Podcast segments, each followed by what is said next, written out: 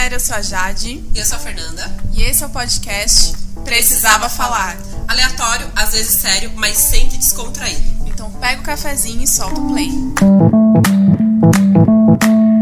Oi, gente! Mais um episódio do Precisava Falar aqui. Hoje Fala, vamos falar galera. desse tema. Não, Fala Galera já teve, minha filha. E tem a introdução agora, Ai. me respeita. Eu tô apegada ao Fala Galera, me deixa.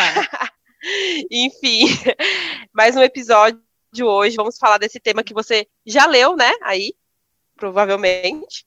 Mas eu vou repetir aqui, que é não se leve tão a sério. Ou então, você se leva muito a sério. E para falar disso, nada melhor, né, que trazer uma mulher inteligentérrima, linda, linda.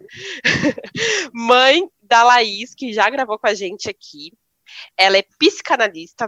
Olha, gente, eu vou deixar para ela se apresentar e vocês vão ver ao longo do episódio que mulher incrível que ela é. Com vocês, Márcia Marcela Kauner. Kauner. Oba! Adorei o convite, obrigado, meninas. Estou adorando estar aqui, fazer parte dessa mesa de mulheres inteligentes, mulheres maravilhosas. Ai, E eu estou muito feliz de estar aqui com você. Para a gente falar de psicanálise, falar das coisas da vida, de tudo, o que vocês quiserem. É isso aí. maravilhosa. Marcela, conta um pouquinho pra gente a sua formação. Certo. Ah, eu tenho formação em filosofia. Depois eu fiz eh, três anos e meio de psicanálise. Eu tenho especialização também em neurociência do comportamento, eh, com ênfase em saúde mental. E trabalho com desenvolvimento humano já há muito tempo. Eu trabalhava eh, antes de, de fazer a psicanálise clínica. Eu trabalhei durante muitos anos com treinamentos. Sempre, ah, a maior parte foi em companhias aéreas, eu fui funcionária da- de companhias aéreas, das maiores que já tivemos aqui, então sempre em contato com o desenvolvimento humano, que é uma área que eu amo, que eu gosto bastante. Então, psicanalista, sou mãe, sou mulher, é, amante de, ah, de um bom papo e de pessoas. Puxa, é isso. Meu Deus, Que que, incrível. Não, eu já pirei aqui é, na parte da filosofia, porque eu sou apaixonada. Antes de fazer psicologia, eu queria fazer filosofia. Isso a Globo não mostrou Uhum. ainda. Era pra eu fazer filosofia. e eu ainda vou fazer. Tá profetizado. É. Na minha vida, o meu sonho é ser professora de filosofia. Inclusive, a minha dica tem a ver com isso, mas calma aí, né? Pera, calma. Geminiana, dá, dá uma quietada aí. Bom, para começar o nosso papo, né? Se te perguntar, você se leva tão a sério?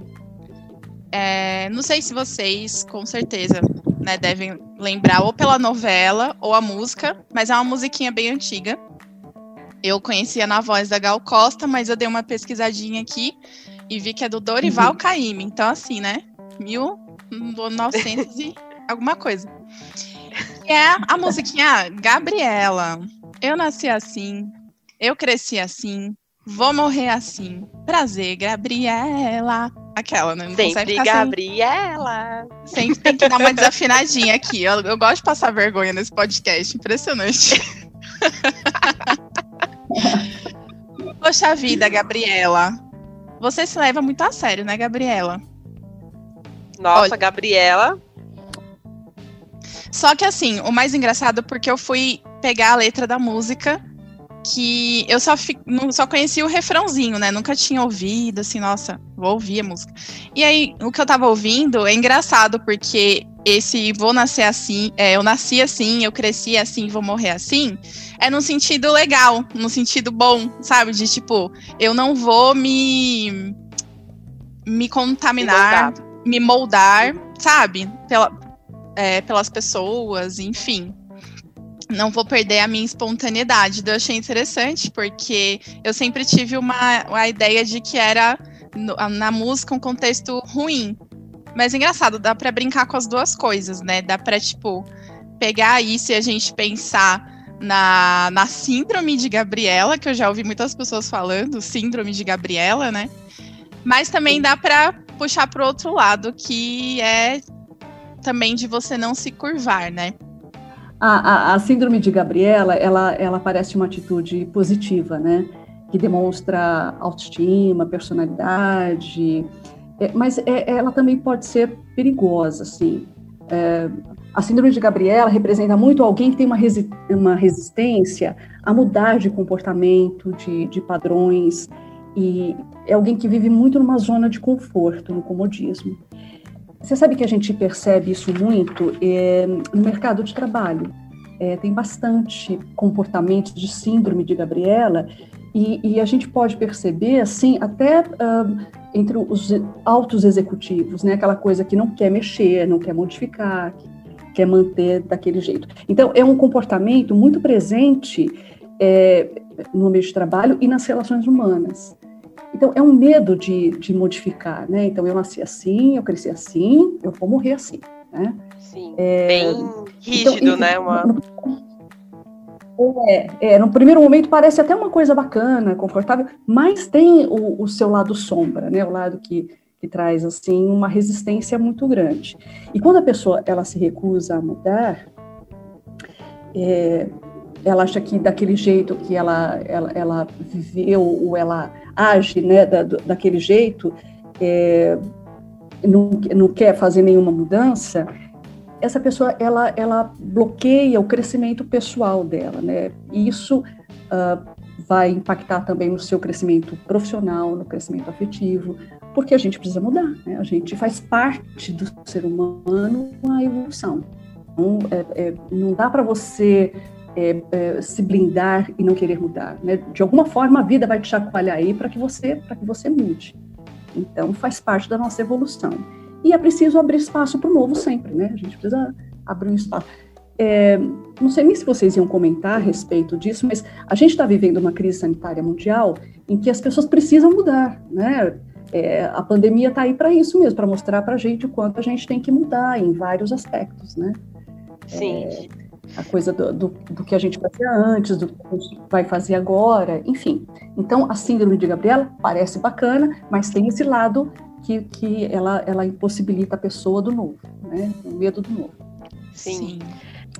E mais que isso, sabe o que eu percebo também, assim, nessa coisa da, de mudança, né? Da, porque a gente, por que, que não pode ter a síndrome de Gabriela e achar que é bacana? É uma mudança tão grande. É, mercado de trabalho, por exemplo, as pessoas estão trabalhando remotamente, né? Nossa. Então, é, as pessoas precisam se adaptar e, e, pode existir agora o trabalho híbrido, então vai um pouco para a empresa, um pouco fica em casa, né? A mesma coisa com a escola das crianças.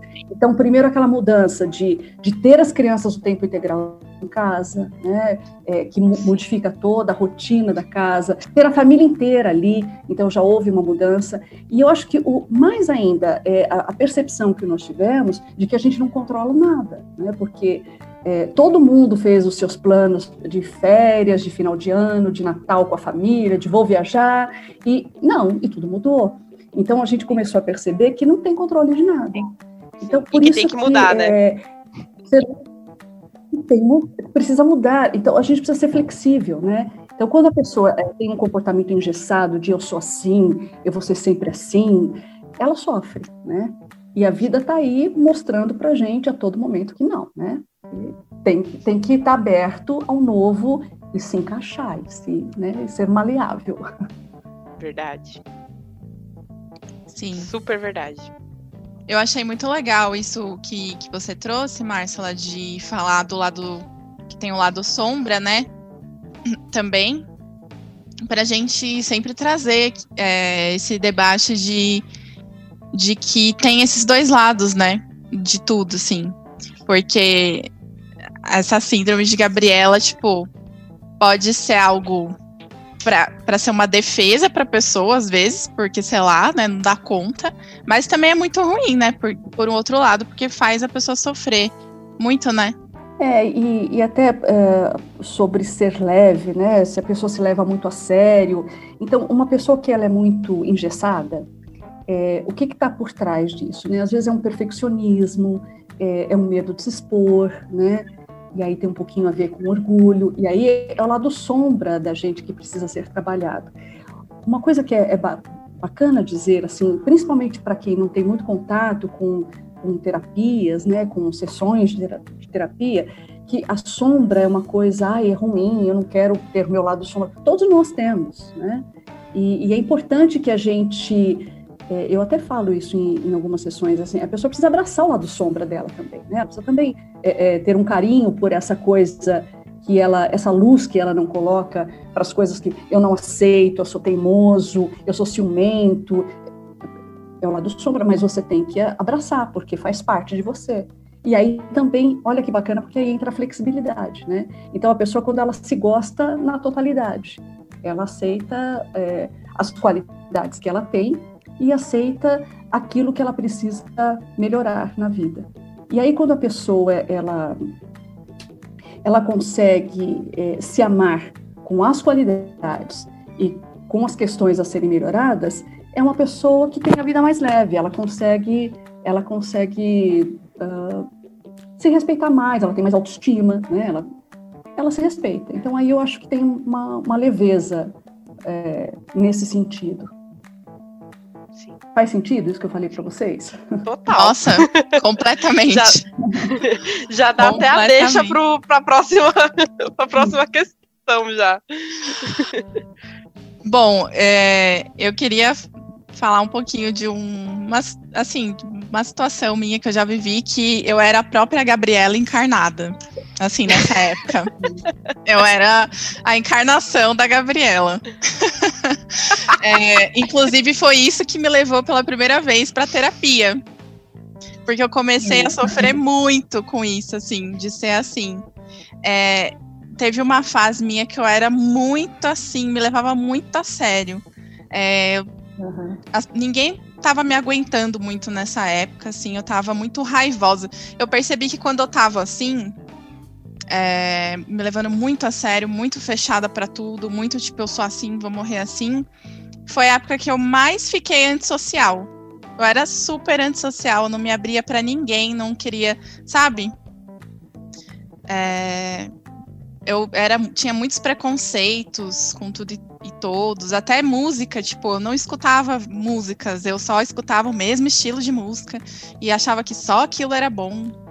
E, tipo, era tava... fechada pro, pro novo, né? Sempre. Totalmente, assim. E eu, até para eu... novos amigos, né? Nossa, conhecer novas pessoas. Super, assim, super. E aí eu lembro que a primeira vez que eu fui para terapia, que foi uma psicóloga cognitivo comportamental, maravilhosa, assim, que me ajudou muito. A primeira coisa, porque ela perguntou, né, essa coisa da meta, se tem alguma meta ali, enfim, que eu queria trabalhar. É, e aí eu falei para ela, eu lembro que a primeira coisa assim que tava me incomodando, que eu sofria, que eu não entendia assim o porquê que ninguém me suportava. Por que, que eu não. Amada! Tá, tá na cara, só você que não vê. Mas assim, a minha primeira meta. A Jade já com uma falei... ruga, né? A Jade com uma ruga na testa, perguntando isso pra. Por que ninguém me suporta? E aí, era uma questão no meu social, justamente na minha área social, assim, que foi a primeira coisa, assim, eu lembro que eu cheguei, assim, que eu, eu ficava, nossa, eu queria tanto, assim, é, ser uma pessoa mais leve, e eu falava isso de leve, essa palavra para ela. Eu queria tanto ser uma pessoa mais leve, queria, sabe, é, que as pessoas sentissem confiança de chegar perto de mim, porque eu lembro que na faculdade eu, eu sei lá, eu não tinha confiança de chegar nos outros, nem né, os outros chegar muito em mim, sabe? Então eu lembro Ai. muito. Isso foi, acho que há 3, 4 anos. eu não consigo. Eu tô rindo, sabe por quê? Porque eu não consigo imaginar. A Jade é uma pessoa muito falante, ela é muito falante. E eu não consigo imaginar essa, essa raivosa, assim, tipo. Ah, minha filha. Ainda bem ah, que eu não tava que... perto de você nessa época. Ah, é que você já é da casa, que a gente, né? Não, você já me conhece, e você não tem, né? Agora, quem me olhava de fora, daí era outros, outros 500, né? Mas enfim, aí eu fiquei lembrando dessa situação, já faz uns 3, 4 anos, não lembro muito bem.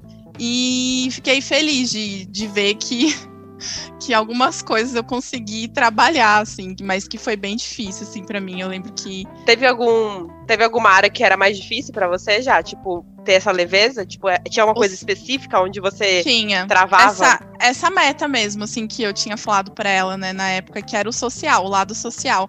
E aí isso me afetava em tudo, assim, tanto de fazer amizades, é, no meu trabalho, porque eu era muito carrancuda, muito séria ali. E aí eu, né, eu não sabia lidar, não tinha um jogo ali do, do social, então isso me atrapalhava, porque eu trabalho ainda, né, com atendimento e tal, falo com os clientes. Isso me atrapalhava, porque, né, tinha aquela você não queria Você não queria pessoas perto de você, simplesmente. Eu queria, mas eu não sabia como, porque era uma seriedade, assim, comigo, com os outros, com o mundo, sabe? Sim. E aí esse é o meu momento Gabriela que eu lembro que eu vivi, que foi muito difícil. Você quer falar, Márcio? No seu momento pode falar. Pode falar você. Abre meu coração, hein, Brasil? É um, é um, comportamento bastante comum, viu, Jade? Porque ó, da pré-adolescência até o início da fase adulta, é, a, esse jovem aí, ele fica muito. O que, que o mundo quer de mim? Né? O que, que, que esperam de mim? Como esperam que eu me comporte? Que, que eu tenho que fazer? Como é que eu vou é, é, socializar com as pessoas, né? É, primeiro dia de trabalho é muito difícil, né? Quando você entra no mercado de trabalho, é, mesmo na parte é, faculdade, ensino médio, é, o jovem ele tem aquela coisa de se cobrar demais, de não saber se está sendo aceito. É tão, é tão comum e, e, é uma fase em que os jovens realmente procuram a terapia por isso. Né? O que, que o mundo espera de mim? Onde que eu tenho que acertar? Medo de não acertar, medo de não fazer parte de alguma tribo. Né? Então, é, é bastante comum. E, e, a minha pergunta, a, a terapia nessa ocasião, ela te trouxe uma resposta positiva? Você conseguiu vencer o que você foi procurar? Nossa, sim. É, foi foi muito interessante esse meu processo terapêutico, assim, essa profissional, eu guardei ela num potinho, essa psicóloga, para toda para toda a minha vida. Ela tá nesse potinho eternamente, assim, porque ela foi ótima. Ela foi assim afrontosa. Ela me afrontou muito, assim, sabe? Não foi, ai, que delícia, ai, vou pra terapia, ai, que gostoso. Não, assim, porque ela, é. ela, ela trouxe muito é, para eu conseguir enxergar como que eu estava mostrando para o mundo, assim, né? O que que, né? Tipo, tava na minha cara, assim. Só que era também por conta de um outro sofrimento que eu tava passando, assim, na minha vida e tal. Que aí, de outras formas, eu tentava compensar, sendo muito assim, ai, sou assim e tal, fixa numa coisa, muito é, presa nesse ideal, assim, do que eu deveria ser e tal. E ela começou a me, me afrontar, me mostrar, assim, né? E isso daí, em mim, gerou muita raiva, também no começo, em alguns momentos. Mas foi, é diferente, uhum. né? Assim, não é, ai, sei lá. É diferente, no processo terapêutico é diferente, Sim. né? É, faz um sentido ali, não é a pessoa que tá, ai, tacando essa cara, não é isso faz parte ali. E foi muito bom, porque foi essa forma de, meu bem, desce do saltinho e não se leva tão a sério. Foi como, né, praticamente isso, assim, de não se leve tão a sério, tá? Por que que é, tá se levando tão Tá levando tudo muito pro pessoal, né? Levar tudo é. muito pro pessoal, né? E foi muito bom trazer, me trazer para esse sentimento, assim, do sentir mesmo, de sentir uma raiva ali, sentir tristeza, enfim, de, de começar a entrar em contato, de sair dessa, desse cristalzinho, assim, que, que eu criei, né? E isso me fez muito bem, assim, muito bem mesmo. Adorei! Agora é minha vez, é isso mesmo. Falei, agora chega, tá ótimo. Não, tô falando que eu tô morrendo de medo, né? Mas tudo bem, vou ter que falar, fazer o quê? O nome do podcast é esse. Ufa, precisava falar. Ai, caramba, então. O momento que eu mais me levei a sério, assim, foi maternidade, óbvio, assim. Disparado na minha vida. Eu queria acertar sempre. Sempre. E eu sempre achava que eu tava errando sempre. É, e, e é, sabe por quê? Quando você vira mãe, você não sabe ao certo o que, que é certo e o que, que não é, né? Você sempre fica se comparando, né, às outras mães, né? Isso é um erro, tá, gente? Mas acontece, obviamente, né? Você não, você tá ali com um bebê que você nunca cuidou de uma criança e aí do nada você é mãe. Então eu sempre me cobrava muito, assim, e aí eu sempre me fechava muito também, sabe? Pra. Tudo eu encarava como um ataque, sabe? Às vezes a pessoa queria só me dar um toque e aí eu encarava como um ataque. Tipo, meu Deus, ela está falando que eu sou uma péssima mãe. Às vezes era. Isso. Mas às vezes não, assim, sabe? Às vezes é, a pessoa tava querendo só, sei lá, passar a experiência dela para mim. E foi difícil eu entender isso, tá, gente? Muito difícil. Assim, faz pouquíssimo tempo que eu estou saindo disso. É, ano passado, eu vivi por sete meses é, sem rede social. Por uma escolha minha. E aquele momento, acho que foi o momento que eu mais me levei a sério, assim. Eu tava, eu tava, eu tava carregando o sofrimento do mundo nas costas, sabe? Eu, eu achava que tudo era é, uma, uma responsabilidade minha.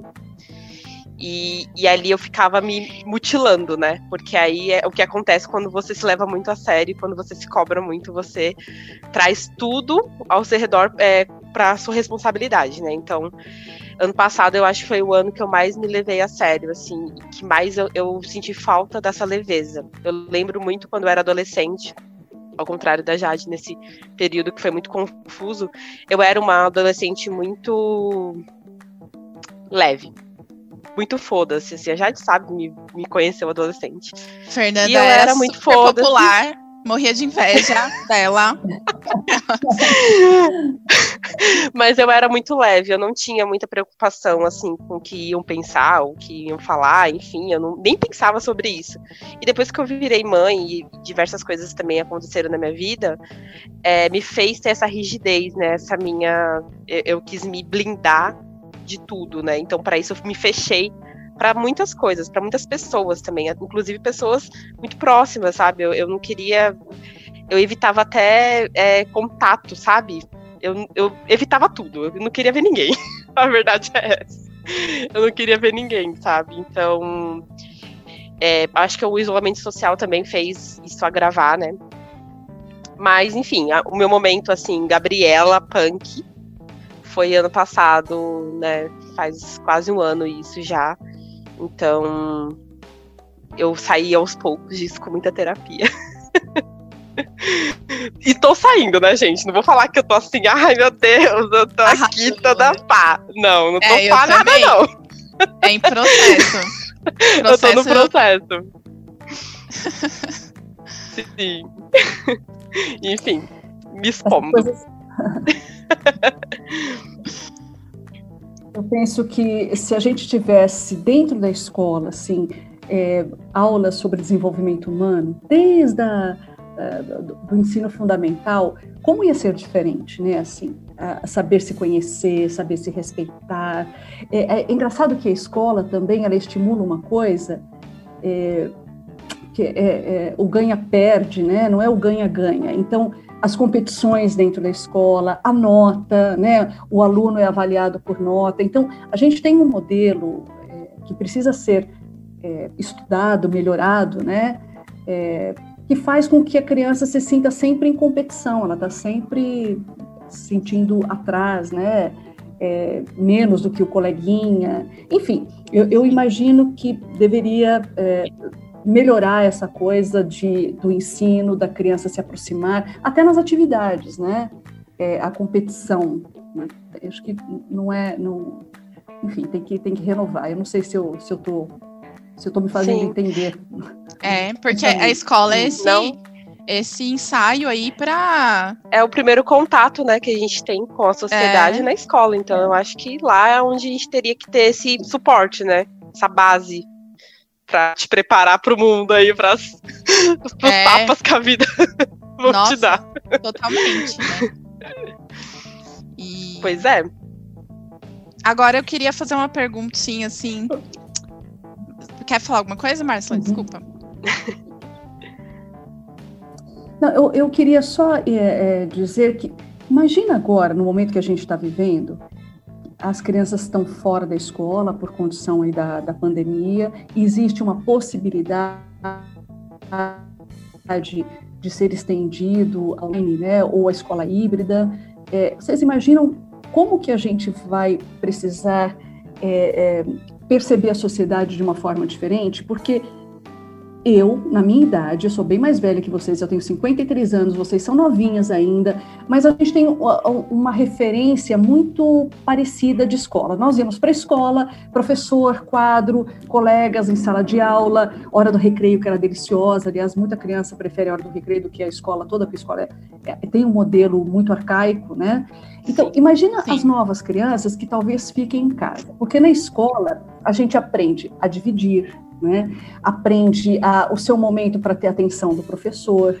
É, dentro da, da, sala de aula ou, ou, no intervalo, aquela coisa do convívio com a criança, onde você tem que saber se colocar, saber ouvir, é, enfim, se aprende a, a, a, base de convivência. E agora, se acontecer das crianças ficarem mais tempo em casa, como é que, como é que vai ser? Principalmente para as crianças no fundamental, porque elas estão protegidas em casa, as que têm acesso né, a uma boa internet, que podem fazer aula online, que estão é, é, distantes. Como é que elas vão aprender a dividir, é, aprender a olhar no olho do outro? Porque, por enquanto, está aquela coisa, eu faço a minha aula, eu desligo o meu computador e pronto. E o convívio, como é que vai ficar? Então, até essa sociedade a gente precisa pensar também. E levando também para o mercado de trabalho, né? As pessoas que hoje estão trabalhando remotamente, também tem essa coisa de não precisar mais conviver com o colega do lado, lá do trabalho, né? Enfim, tem aquela distância que protege, né? Uma falsa proteção. Eu não sei se vocês já pensaram nisso, mas eu tenho pensado bastante nisso. Nossa, a gente sim. vai ter uma sociedade muito diferente aí, né? É. Sim, uma outra geração. Eu acho Realmente. que pode até fortalecer a síndrome da Gabriela nessas crianças, né? Porque exato, se ela tá protegida. Exato, né? exatamente. Né? É. É. Os desafios vão ser muito menores. Porque o pai entregava a gente lá na escola e ali você tinha que se virar com seu amigo, com o professor que falou alguma coisa errada. Não é? Você Sim, que, a insegurança, é, você, né? E, e aí você... É. Exato, e você cria forças ali, né, de saber conviver numa sociedade que a gente leva para o resto da vida. Agora as crianças ficando em casa. E eu não estou dizendo nem a questão de estar tá certo ficar em casa ou estar errado, porque é um momento que precisa, né? É um momento de atenção. A gente ainda está é, tá tentando entender o que vai acontecer com, com todo mundo. Mas eu já estou pensando é, na sequela que isso deixa na sociedade exatamente por um comportamento diferente. Como é que essas crianças vão crescer sabendo dividir, olhar para o outro, é, a parte afetiva também, né, de, de ter o coleguinha, de dividir. A frustração, de... né? É verdade. É, é a frustração. E aí realmente reforça a coisa do, do síndrome da, da, da Gabriela, e eu ia falar Cinderela. É, a, a, a, síndrome, a síndrome da Gabriela, de eu sou assim, eu só aprendi assim, vai ficar difícil mudar. Sim, sim. Eu não tenho outro modelo, né? Eu não tenho. É. Eu não vi outro, outro exemplo, né? Como se fosse isso. É. Nossa, meu pai. Ai, me dá um até um, Me dá uma coisa, que uma dorzinha no, no estômago de pensar nessas coisas. Sim. Desses impactos. De quanto todos. isso vai impactar, né? Daqui uns 15 anos a gente vai, vai perceber muito esse impacto né, na sociedade é. dessa, dessa geração que pegou essa, essa pandemia bem nessa fase, né? De desenvolvimento, né? Sim. É. Nossa, bem complicado. Pode falar já a sua pergunta. Então, eu ia fazer uma pergunta para para Márcia. E quando, por exemplo, você tem alguma profissão, assim, ou, ou um status social, é, de que, a, que as pessoas olham e te levam muito a sério, assim. Elas olham e tem aquela perfeição, aquele modelo, olham como de uma forma muito séria. E eu acho que como psicanalista tem muito disso também, né? Assim, eu vejo eu como estudante de psicologia o quanto que já me vem assim essas inseguranças, é, seja profissões assim, né? Ah, direito, sei lá, ou status social mesmo. Sou mãe, tenho que ser perfeita, maravilhosa, né? E quando tem toda essa carga assim das pessoas que te levam muito a sério, o que fazer? Como que é isso, assim? Né? Já passou por isso, Márcia? Porque parece que psicanalista, psicóloga não pode ter nenhum tipo de, de É. fragilidade, né? É a Vocês nasceram assim, prontas É. pra lidar com qualquer tipo de emoção. Pra segurar essa marimba. Olha, é, olha, isso, isso é, é, é um engano. Então, realmente, é, essa profissão de é, psicanalista ou qualquer outra profissão, né, geralmente ligado à saúde, as pessoas têm uma impressão de que que, que um médico não adoece, né? Sim. O cardiologista nunca vai ter problema de coração, né? É, que o dentista não tem dor de dente. Não, é, é, é, são pessoas. E uma coisa que eu gosto muito é, é agir de maneira simples, porque eu gosto muito da ideia de que nada nos, nos, eh, diferencia, né? Nós somos todos iguais, de verdade, mesmo. Então, até o Freud eh, já dizia isso, que o mínimo que, que se deve para um paciente no processo analítico é que a gente use de sinceridade. Né? Então, você tem que ser sincero e tem que ter É. congruência entre o que você fala e o que você faz. Né? Então, não adianta, é, num setting analítico, o profissional ali, o, o analista, ele ser uma pessoa muito posuda e no dia a dia dele, na casa dele, ele ser completamente diferente. Né? Então, é, tem que ter congruência em tudo. né? E, e essa sinceridade e a simplicidade também, né? É, agir de maneira simples e sincera. Eu acho que isso para toda e qualquer profissão. É claro que existe a transferência, a contra-transferência, né, no, no setting analítico, eh, mas eh, quando você passa, assim, por, eh, por um acúmulo de saberes, né, de conhecimento, que você se aperfeiçoa, e estudar saúde mental, desenvolvimento humano, é para sempre, você está sempre estudando, então você estuda e aplica em você, né? A partir do momento que você aplica em você, você tem um manejo técnico. Então, por exemplo, dentro de casa tem discussão? Claro que tem discussão. Somos humanos, a gente tem divergências. Mas a forma como você lida com isso é que pode ser diferente de, de um grupo de pessoas que não passaram por esse entendimento ainda. Mas que tem briga. Ah, Inclusive, seria bom vocês perguntarem essas coisas para meu marido e para minha filha, né? Como é que eu me comporto, porque eles vão ter queixas a meu respeito, sim. Tem briga tem toalha molhada da cama? Claro, atenção, né? Olha, deixou é, porta aberta, tem sujeira, chama atenção. Mas, é, é, então, é, todo mundo é igual. Eu gosto muito disso, né? Da, da coisa do todo mundo é, ser, ser igual, assim. Não tem... Claro que tem ah, o conhecimento que você adquire de forma acadêmica e que você se aplica em você, mas é, é, todo mundo é, é, é- é igual, né? E, e é bacana também entender que o, o crescimento, quanto mais você estuda, quanto mais você entende a alma humana, você vai tirando máscaras, você vai sendo você mesmo, né?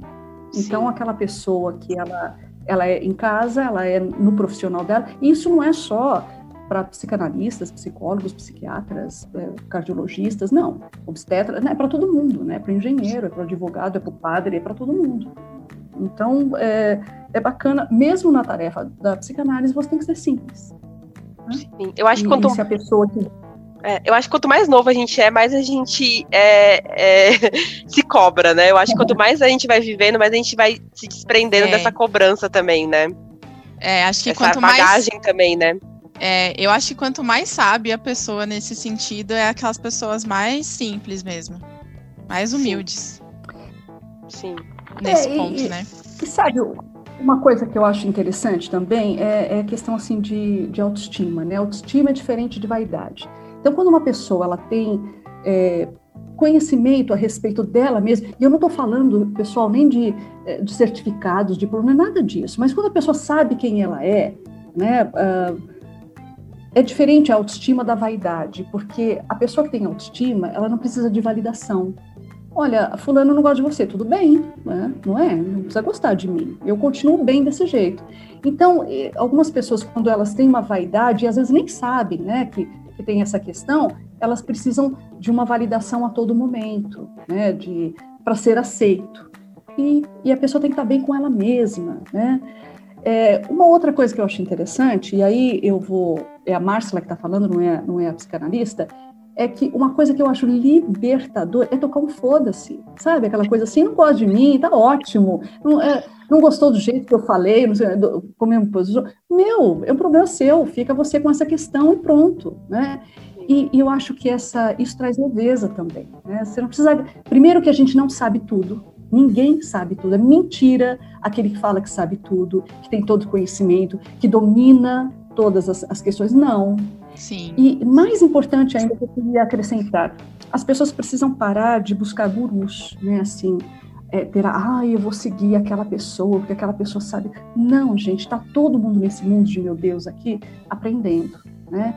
Então, daquela pessoa que é completamente anônima, a mais conhecida, todos passamos por experiências e aprendizados semelhantes. Então, eu acho interessante que as pessoas parem de, de seguir. É claro que a gente tem modelos de pessoas que a gente tem como referência, que te estimula, te incentiva. É, isso é super saudável. O que não é saudável são pessoas que vão meio cegas, assim, sabe? É, João de Deus, Brembaba, sabe essas coisas assim que, ai, é meu guia. É. Não, não. É, o conhecimento está dentro de cada um de nós. É, a gente só tem que ter coragem, percepção para pôr isso para fora. É, é, assim que, que eu vejo e é assim que eu, que eu trabalho dentro da, da, minha, da minha profissão também. Nossa, nossa, incrível. Eu falei, que ia carregar nas costas. Vocês não, deram, não, nossa, vocês não deram moral.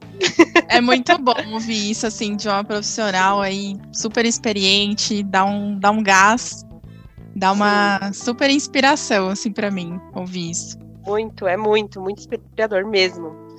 Nossa, ah, tô até com o coração quentinho. Guardei no potinho isso. E. Guardei no assim, para para caminhar aí para o fim. Ai, gente, por que que passa tão rápido? Meu Deus. Mas enfim, precisava xingar? Precisava xingar. Precisava xingar.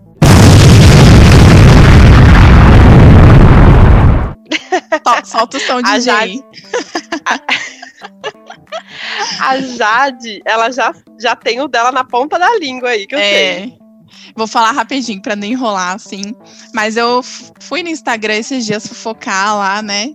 Porque eu passei uma situação. Adoro. Eu passei uma situação que, que é assim, né? Fui me encontrar com, com uma pessoa do trabalho e tal, para pegar uns documentos e ir embora. Aí eu falei, ai, né, jogando papo fora, ai, tô com pressa aqui, que saindo daqui vou na minha psicóloga, vou na vou pra terapia, enfim. Aí foi, né?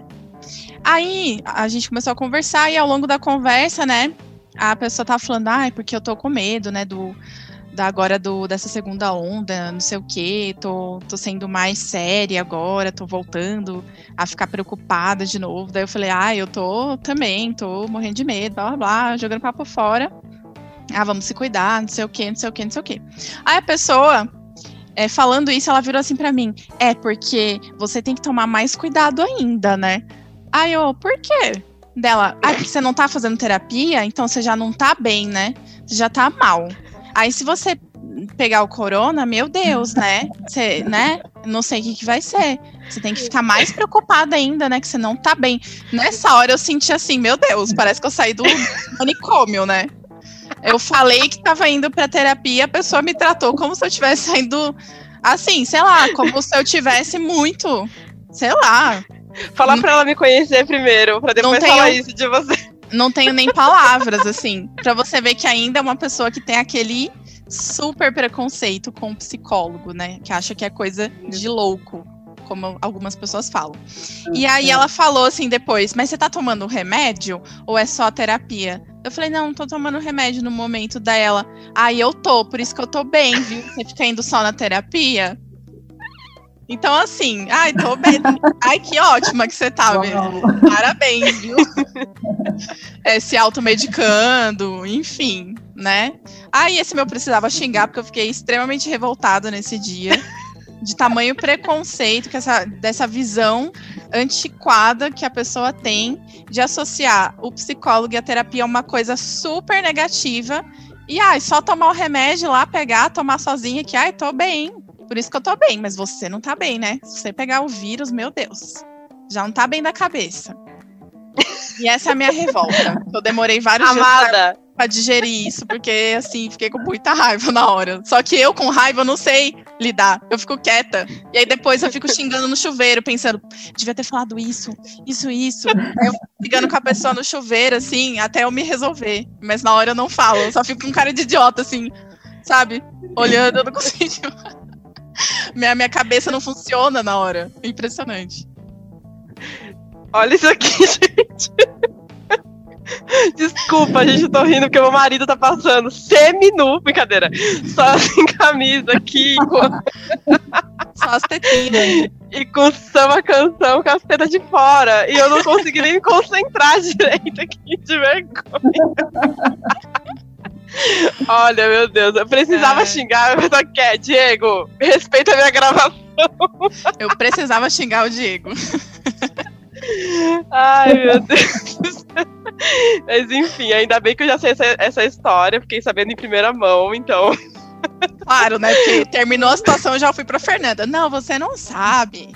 Porque é um absurdo. Já fui lá no WhatsApp. Não, mas isso acontece muito também aqui, assim, de, de achar que a terapia é algo que, que não vale a pena, ou que eu. Enfim, tem.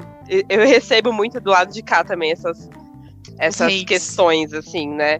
E, e é, é impressionante como as pessoas, igual você falou, normalizam isso, né? É, o, o remédio como algo que é normal você tomar um remédio super forte É, que, sem contexto, cara, né? controlado, é, exatamente. E, e sem acompanhamento, né, de uma terapia para você entender aonde tá o grau disso, aonde tá, né, o problema disso, não só um remédio, né. E, meu, é, é meio preocupante, mas existe, muito. Mais do que a gente pensa. Existe esse tipo de gente. É. É e você, Márcio, o que, que você me Eu fala posso xingar desse... também? Pode falar, eu Pode. quero que você xingue. Pode ser Eu assim, qualquer coisa. Eu quero. Olha, até baseado nisso que você falou, viu, Jade? É, eu quero reivindicar aqui que o Brasil precisa de saúde e educação. As pessoas precisam entender que terapia é para todos. Tem que deixar essa coisa de terapia elitizada.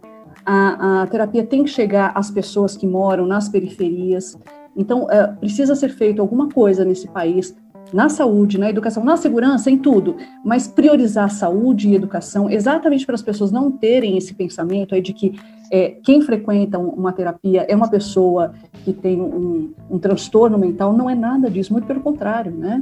É, as pessoas que são buscam esse equilíbrio são as que procuram a terapia, né? Então tirar essa essa visão errada que se tem e levar a terapia para todos os lugares, para a periferia, as pessoas que estão perdendo ah, os seus familiares, que estão passando por um luto sem assistência, é, famílias que perdem crianças em tiro perdido, né?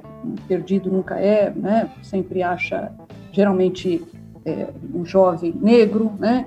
Então, essas pessoas precisam de apoio e, então, terapia tem que chegar para todo mundo, saúde e educação para todo mundo. Esse é o meu. Precisava, olha, eu podia ficar um- uma semana xingando aqui, mas, né?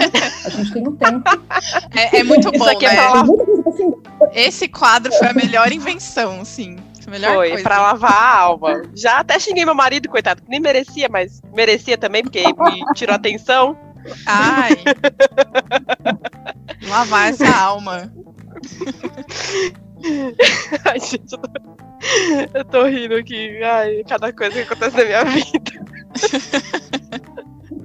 Desculpa, viu, gente? Mas tudo bem. E você tem um, um Ai. precisava, um mais algum precisava xingar aí, aproveita que é de graça, hein?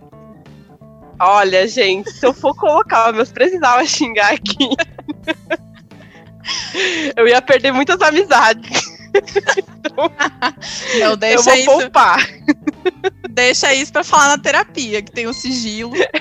Nossa! Ó, meu Deus. Quatro horas de terapia, viu? É, Meu. Deus do céu. deixa pra terapia. Ai, ai. Enfim, já a gente vai pro Gratiluz agora, é isso? Momento gratiluz. Depois de tanto xingamento aqui, né, Brasil? Tem que ter tem que equilibrar, né? Tem que ter esse, esse equilíbrio. Então, momento gratiluz, meu Deus, tem uma gata aqui fuçando as minhas coisas. Hoje tá demais, gente. Hoje tá Gente, demais. a minha gata está comendo o lanche que tá em cima da mesa. Tudo bem. Meu Deus. Não leve a gata tão a sério também, né? O, o importante já, a gente, tá, a gente tá falando tudo isso e ninguém vai ver isso, porque só vai o áudio. Ninguém vai entender. E é isso.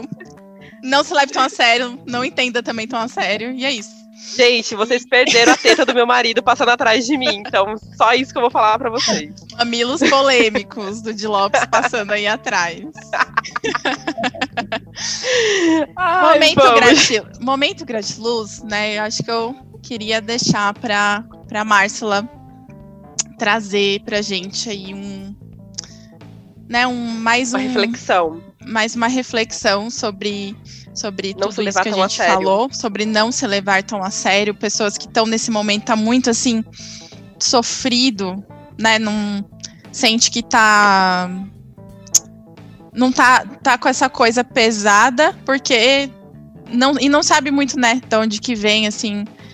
Às vezes não tem essa essa ideia de que, ai, eu tô. É, é muito perfeccionismo, ou tal, tal, tal, né? Às vezes é só um sofrimento ali e você não entende muito bem, né? Enfim. Mas um conselho final de Márcela para todos Ah. nós. Eu, eu, eu penso assim que é, como é que a, a pessoa pode se permitir ser mais leve? É, dificuldades a gente vai ter a vida toda, né? É, em, em especial o que a gente está vivendo agora está exigindo muito mais de um grupo de pessoas do que de outras, né? Eu, eu digo pessoas que, que perderam eh, familiares, enfim. Ah, respeitar esse momento dessas pessoas, né? Agora a gente precisa aprender também eh, com os nossos erros. A gente precisa rir da gente mesmo, né? Parar de ficar achando que tem que acertar em tudo, que tem que saber tudo. Não. A gente precisa ter muito momento de lazer na vida, né? Então, para concluir, é, não mudar comportamentos e padrões faz com que a gente se torne inflexível, engessado. Aí a vida fica densa, né? fica pesada. Tem uma frase do professor Cortella onde ele diz: vida leve não é vida fácil, nem superficial, é vida simples, leveza e simplicidade. É, é mesmo, é ser generoso, é tratar o outro como gostaria de ser tratado, uma vida menos desgastante, que não esgota a nossa energia. Então é se permitir errar, né? E aprender com o erro. Assim a gente pode crescer e melhorar sempre. Amém. Nossa, lindo. Você falou uma coisa, rir de si mesmo. Gente, isso é um maior remédio que tem. Sim. Você se permitir rir de si mesmo, sabe? Nossa, às vezes o meu Primeiro eu namorado. choro e depois eu dou risada de mim. É. Às vezes meu namorado ele dá umas tiradas assim da minha cara. Eu também faço isso com ele. Mas às vezes ele dá umas tiradas e aí eu rio. Eu falo, meu Deus, eu sou assim mesmo. O que, que eu vou fazer? Eu dou risada. Porque, gente, é, né? Vamos rir um pouco disso. De Sim, não tenha medo de se sentir meio ridículo às vezes. Meio, é né? verdade. Exato. Ô, já, agora a gente é o beijo pra, pra minha psicóloga, é isso? Beijo pra minha psicóloga, pra minha psicanalista. E. Sim. e afins. É, vamos de dica. Fez, quer falar primeiro? Então, eu ia indicar uma série, que é uma coisa que você não tem que levar a sério, essa série, que, ela- que é... Não mesmo, assim, não faça isso. que é The Office, que é uma série muito. é, tem um. um- é, é de humor, né, gente? Mas tem bastante cenas de constrangimento. Eu já, de- acho que já viu algumas partes também de The Office, não sei se a Marcela já viu. E, mas é bem, é bem gostosinha de ver. é, depois que passa, assim, constrangimento dos primeiros episódios, você começa a curtir a série. E aí eu aprendi com a série a não levar as pessoas a muito, muito a sério, entendeu? Tipo, então a série tá me ensinando a isso, a fazer essa. essa Como que fala, gente? Esqueci a palavra, mas vocês entenderam, tenho certeza. Essa, é... essa coisa aí. Enfim, então eu fico trabalhando um pouco disso, de não, de não levar tudo muito pro pessoal, digamos. Porque eu sou essa pessoa, né, gente? Que eu levo pro pessoal. Bom, eu também tenho uma dica de série que é de um professor de filosofia. Essa série chama Merli. Merli. Não dei da dicção. É, é um professor de filosofia super assim que chega causando, sabe? Aquela pessoa que não é não tá ainda limitada ali pelo sistema educacional e enfim. E ele chega revolucionando, é uma pessoa assim que faz, ele não se leva tão a sério e ele não também faz os outros não se levarem tão a sério, e ele e com isso ele vai contagiando. E o ensino de filosofia dele não é tão a sério também, assim, tipo, aquele ensino é, diferente e é uma série muito legal porque ela vai aprofundando em todas as relações ali dos alunos, dele com os professores, enfim. Parece falar, nossa, uma série de um professor de filosofia, que legal, hein? Parabéns. Mas eu juro para vocês que é legal. É muito bacana. Tipo, é um, um uma personagem assim super é, rebelde. É... Ai, eu amo essa série, sou muito fã. É Netflix? Netflix. Beleza. Merli. E, gente, assistam até o final, porque eu chorei tanto com o final da série. Ai, é lindo, gente. Lindo, lindo. Maravilhosa. Muito bom. Eu posso fazer uma dica também? Posso dar uma dica aqui? Um... Claro! Com certeza, Márcia. Levanta o nível de novo. É. Eu tenho a sugestão de um livro. O título é O Poder do Discurso Materno, da Laura Gutman. A Laura Gutman é uma argentina, ela é terapeuta especializada em maternidade, tem muitas obras e este livro específico, O Poder do Discurso Materno, ele traz um, um alerta é, para as consequências do que falamos aos nossos filhos desde quando eles nascem. Né? Então, acho que vale a leitura e fica aí a dica. Nossa, Boa. Que interessante. Eu tinha ouvido falar, vou até dar uma olhadinha assim depois. Amei. Nossa, gente, eu quero é... ler esse livro. Eu vou, eu vou procurar logo. Eu quero ler. Fiquei muito curiosa para ler. Bom, chegamos ao fim. Ah! ah que pena. Márcia, você rápido. gostou? Muito! Vocês são divertidíssimas, eu adorei, adorei, adorei, mesmo, de verdade. Ai. Que bom! Foi muito bom. A gente amou, a gente ficou tipo assim. Nossa! Fala mais, Márcia! Demais! gente, amei, assim. Eu amei, Ai. gente. E, bom, é, falar nossos arrobas, né? Que a gente sempre esquece de falar no começo, mas que coisa. Segue, segue a gente lá no arroba com demudo, precisava falar, no Instagram. Comenta o que você achou, comenta aí se você teve o seu momento Gabriela já. É, enfim, conversa com a gente. E o arroba da Márcia também. Arroba Marcela Kauner, vocês me encontram no Instagram. Eu sou péssima para atualizar meu Instagram, mas se me mandar mensagem eu respondo. Então é Maravilhosa. isso, gente. Muito obrigada. Lá no nosso Instagram sempre tem, né, já o giro de dicas, então é, vira e mexe. Essa, essas dicas que a gente deu hoje vai ter lá no nosso Instagram. Sim. E tem outras dicas de outros episódios também. Então a gente está alimentando legal lá para vocês também se atualizarem, enfim. Exatamente é, segue a gente lá, para de graça. E compartilha com é. alguém que você que você acha que também vai ser ajudado aí com o nosso conteúdo. E muito obrigada, Márcia, por topar aí gravar esse podcast meio, meio doido com a gente. Delícia, adorei. Muito bom. Gostei muito. muito Agradeço obrigada. muito, muito, muito por vocês terem lembrado. Obrigada. Sim, um beijo para vocês. Obrigada. Não podia faltar você aqui nessa temporada. Então, fico muito feliz e honrada de você ter Opa. aceitado. E é isso, né? Beijo pra minha E é isso, gente. Psicanalista. Beijo. Espero Beijo. que você tenha gostado. Até mais.